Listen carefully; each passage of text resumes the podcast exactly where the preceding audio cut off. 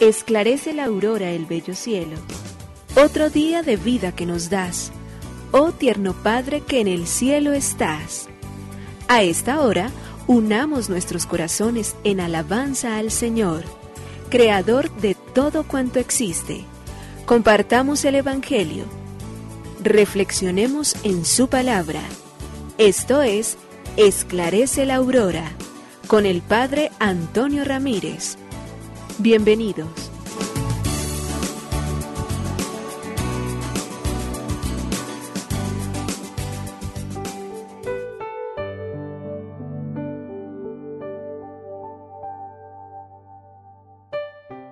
muy buenos días, hoy es jueves 14 de julio del año 2022.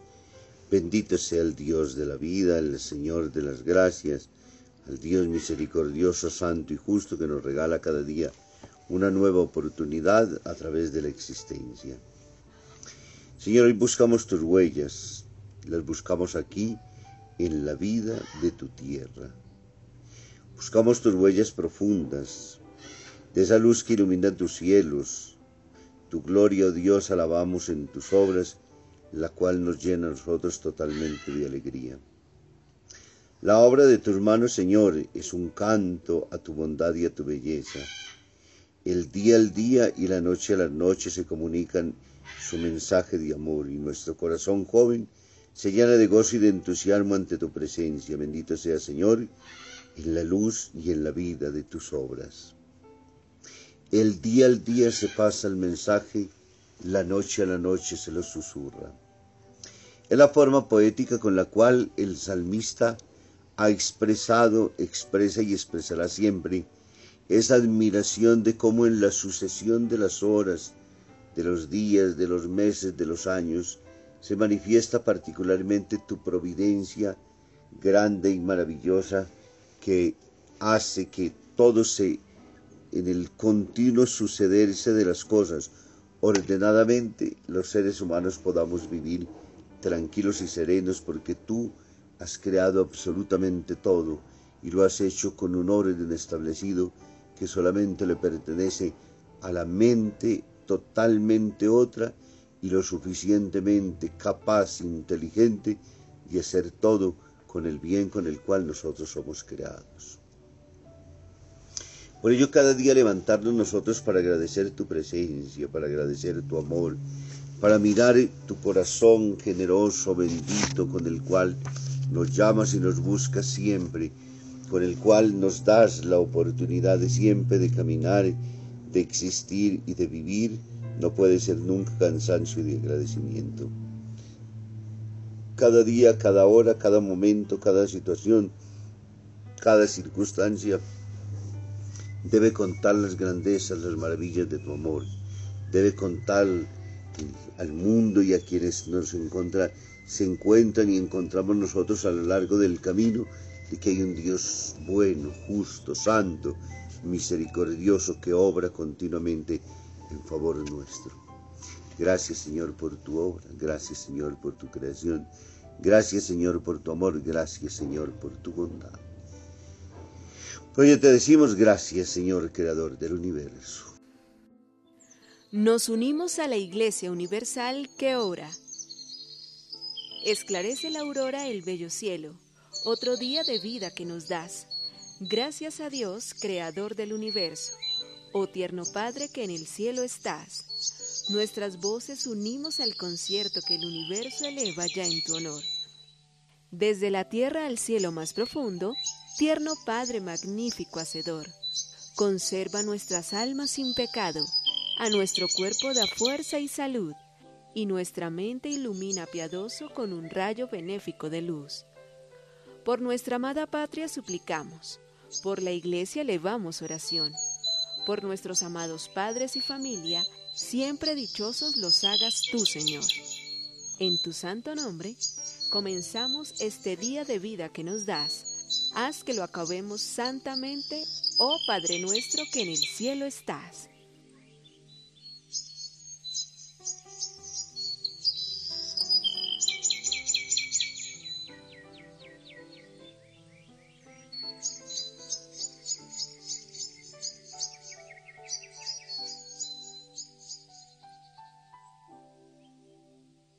Relativo.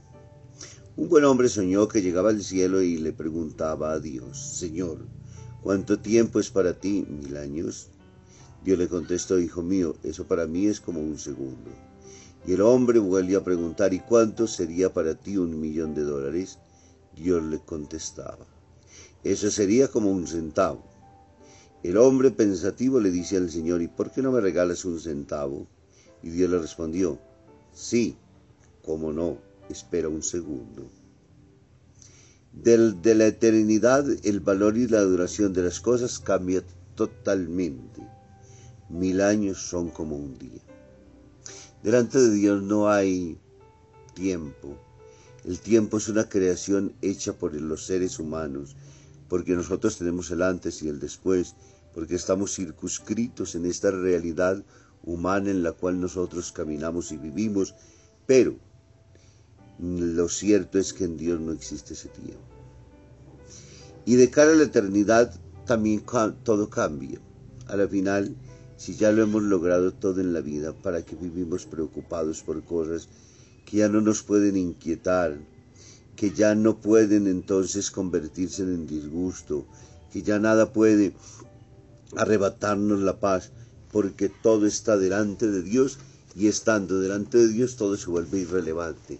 Eso es lo que nosotros no hemos comprendido justamente del creer, de esperar y de vivir en Él. En Dios todo se vuelve irrelevante.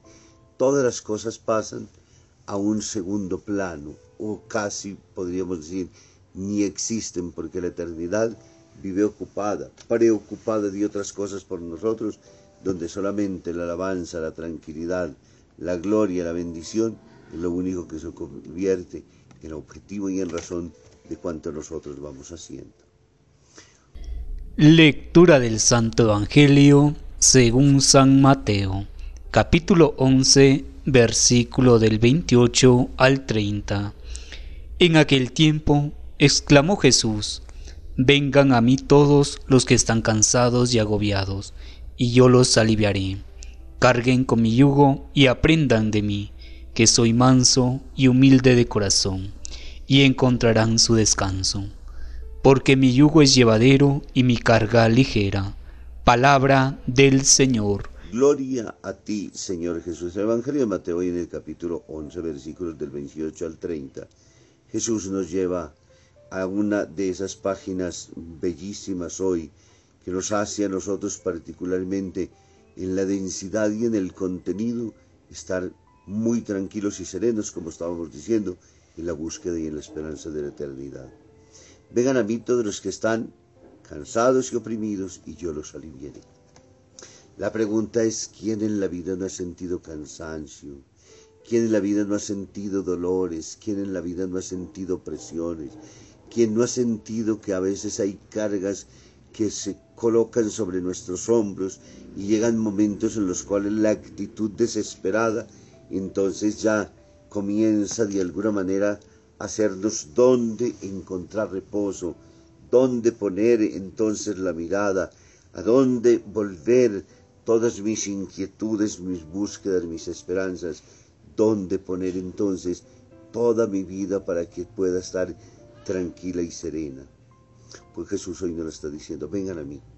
Todos esos que han experimentado cargas difíciles, todos aquellos que en la vida han encontrado dificultades, todos aquellos que los cuales por la vida les ha presentado los más grandes interrogantes de su existencia, todos los que se han sentido agobiados, acepten hoy mi voz, primer regalo, y que ese hacer y ese estar junto a Él calme todas las angustias existenciales de nuestra vida.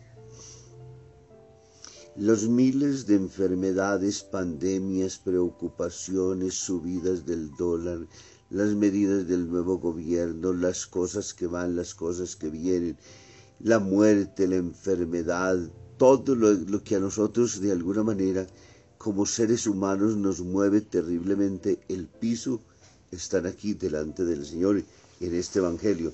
Y por ello Jesús hoy nos está diciendo, vengan a mí todos los que están cansados y agobiados, que yo los aliviaré. Y para ello que nos pide, carguen con mi cruz. que además de ello es llevadera. Y aprendan de mí que soy manso y humilde de corazón, y encontrarán el descanso a sus almas. Cuando todo lo tengamos puesto en Dios, cuando Él sea el absoluto y el pleno de nuestra vida, como dije hace poco en la reflexión del cuento, pues lastimosamente cuando Dios no es la fuerza nuestra, todo se vuelve angustia, pero cuando Dios es fuerza, poder y es convicción profunda que está todo en las manos de Él, todo se vuelve relativo. Todo descansa finalmente en Él. Y ahí porque nosotros los seres humanos ganamos terriblemente cuando somos capaces de entregarle a Dios todo lo que está pasando en nuestra propia vida. Por eso es a depositar la carga sobre los hombros de Él, porque es el que nos da la fuerza para poderla ayudar, para poderla llevar. No de solamente de Él emana la fuerza. Por eso hemos encontrado matrimonios en ciertas dificultades, pero con una capacidad impresionante de una de las dos partes de asumir y de llevar tranquila y grosso. Es más, los vemos contentos. El sacerdocio que todo el mundo lo mira con una actitud negativa, diciendo un hombre solo, una mujer sola, que se ha entregado a Dios en vez de poder tener un marido, unos hijos, un esposo, unos hijos y con los cuales entonces se pueda sentir tranquilo. Y en esa soledad y en ese mundo entra Dios y le da fuerza y le da poder para poder responder. Y así lo podríamos mirar en infinidad de acciones, de cosas, de servicios, un médico que se lo pasa todo el día operando y alcanzando salud para tanta gente, o viviendo en situaciones a veces demasiado difíciles, pero sabemos que a través de su misión salva tantas vidas, vidas generosas y encargadas, que puestas en las manos del Señor adquieren un sentido totalmente diferente. ¿Qué hacen? Ponen la carga en los hombros del Señor y ellos están ahí sostenidos por su amor. De esa manera cambian las ópticas absolutamente de todas las cosas, porque Dios es el apoyo extraordinario que nos regala a través de la fuerza del Espíritu Santo. ¿Para qué? Para que podamos ser fieles, para que podamos responder desde la vocación, desde el llamado, desde la consistencia.